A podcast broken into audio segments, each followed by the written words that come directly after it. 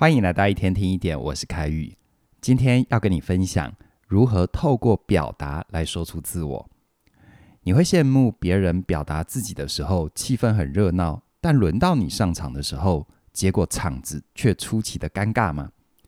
其实啊，讲话卡卡的不一定是你的口条不好，很有可能是因为你不敢做你自己。举一个例子来说，Apple 的执行长库克，他在刚接任 Apple 的时候，他知道。媒体啊、董事会啊、消费者啊，一定会把他跟 Jobs 来做比较，但他并没有选择模仿 Steve Jobs，而是做他自己。他用他最擅长的数据简报来进行 iPhone 的发表会。但是啊，这里所谓的做自己，并不是兴之所至，随意开口说出想说的话，而是要回到自己的身上，了解自己在沟通上的优势和劣势。理解沟通的本质其实是思考，并且需要有策略才能够达到你想要的效果。每个人擅长的方式都会各有不同。如果你要硬套在别人的模式里，很有可能会造成西施效颦的结果。今天呢、跟你分享简单的三个步骤，帮助你找出自己最佳的沟通风格。先来看第一个步骤，就是先了解自己沟通模式的优点和弱点各自是什么。你可以回想，平常在表达的时候，你最舒服的状态，那可能就是适合你的方式。而反过来，你觉得比较卡的地方，通常是你的弱势。举个例子来说，有一些人擅长口语表达，而有一些人喜欢用文字叙述；而有些人呢是理科脑，喜欢引用数字来分析；而有些人是感性脑，擅长使用愿景概念。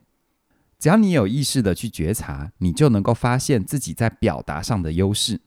就像是 Jobs，他的优点很明显是偏向感性脑，而库克就比较偏向是理科思维。如果你还不了解自己，你也可以请教别人的意见，像是跟你比较熟的主管、客户或者是亲友的回馈，这些都可以帮助你更了解你自己，知道自己擅长的沟通模式。这样子就可以趋吉避凶，有策略地使用适合自己的方法。再来看第二个步骤，辨识出哪一种沟通情境会让自己感觉到有压力。比如说，你最害怕大型的沟通简报，或者是在有情绪的时候进行沟通。如果你是一个专案经理人，常要和跨部门的人沟通，汇集不同部门的意见，但偏偏大型会议是你最不擅长的。不过，你对于三到五人的小会议却很有自信，能够好好回答不同的问题。那我就会建议你把这些大型的会议，看看有没有办法拆成三到五人的小团体，多召集几次，各自沟通，各个击破。这样子一来，就可以优化你的沟通效率。但是，如果你的困难是在冲突情境底下进行沟通的话，那你可以在沟通之前先做好准备。有意识的安排更适合自己的策略，就像是我有个学员，他的工作是视觉设计，所以他必须要跟客户有大量的互动，才能够达成客户期待的结果。他发现，当客户比较强势，在跟他进行沟通的时候，就会很有压力。于是呢，他会顺着客户的需要，没有说出自己真正的观点。最后，如果客户买单，那还没事，但偏偏客户常常是不买单的。这样的沟通又要重来一次，这让他心很累啊。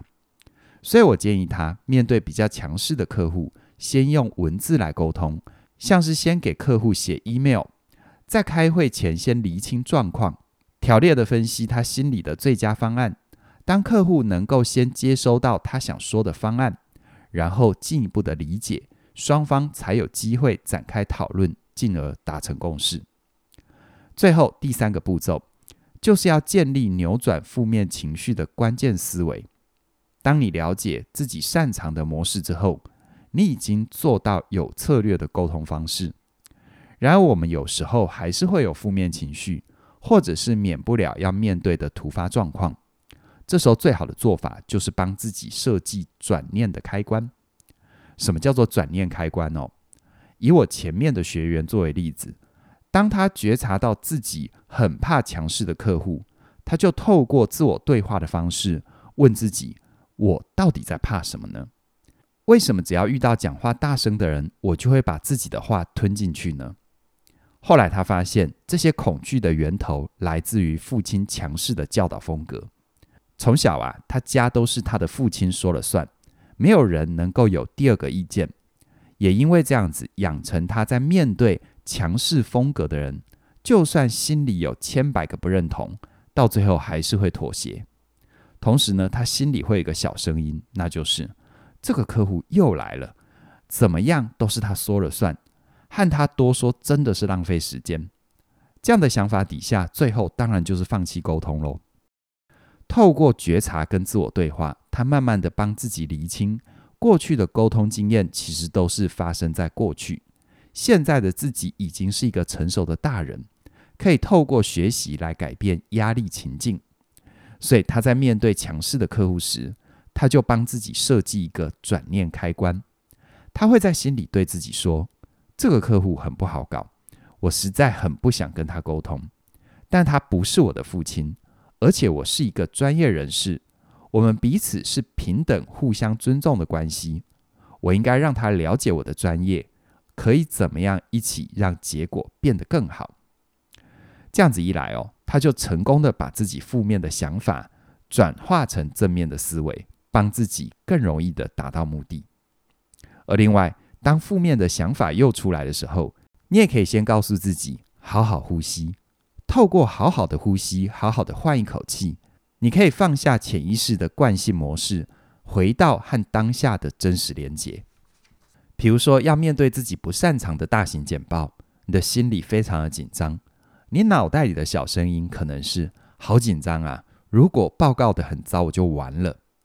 这时候，你可以先透过好好呼吸，让自己放松下来，然后按下转念的开关，告诉自己会紧张是正常的，但我已经有所准备，只要按照平常的演练，我会顺利的完成报告。我相信呐、啊，你只要愿意不断的向内探索，去觉察根本的原因，就能够突破沟通的瓶颈。而最后，我们来复盘一下，假如你想要在沟通表达里，做你自己，你可以有三个步骤。第一个，先找出自己沟通的优点，放大自己的强项。再来，就是辨识让你压力最大的沟通情境，进行自我对话，找到根源。而最后一个，就是帮自己设计转念的开关，翻转脑袋里的负面想法。我常常会跟学员分享，好的沟通可以帮助你活得更快乐、更自在。而好的沟通也可以让你更容易达成目标。假如你一开口就坑坑巴巴，或者常常把想说的话吞到肚子里，别人就听不到你真实的想法，你根本连沟通的机会都没有啊。而如果你想要把话说好，甚至于让别人进一步的信任你、认同你、配合你，那么我的线上课程《自信表达力》就会是你所需要的。在这一门课里，我会透过敢表达、说清楚，一直到听得进、会去做的这些步骤，一步一步的陪伴你前进。假如你现在最困扰的是不知道怎么进行自我对话，或者是不知道怎么样帮自己设计转念开关，那么关于这两个部分的学习，我也很欢迎你可以加入嘉颖老师的“好好在一起”，还有提升你的心理免疫力，都会给你很大的帮助。而更棒的就是，现在是我们起点文化十周年庆，在这段时间，从即日起一直到十月五号的晚上十二点，没有错，就是明天晚上的十二点。在这段时间里面呢，你加入任何一门线上课程可以享受九五折，同时加入两门课程八八折，而同时加入三门课程，包含三门课程以上，直接全部打七九折。这么难得的机会，再说一次。只到十月五号，就是明天晚上十二点就截止了。期待你能够把握机会。相关的课程资讯在我们的影片说明里都有连结。期待你的加入，希望我能够在线上跟你一起前进。那么今天就跟你聊这边了，谢谢你的收听，我们再会。